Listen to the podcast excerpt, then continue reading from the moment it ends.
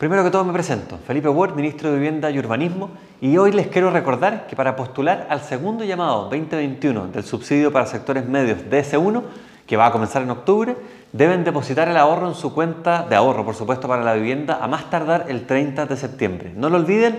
toda la información acerca de este y otros beneficios del Ministerio los pueden encontrar siempre en www.mimbu.cl.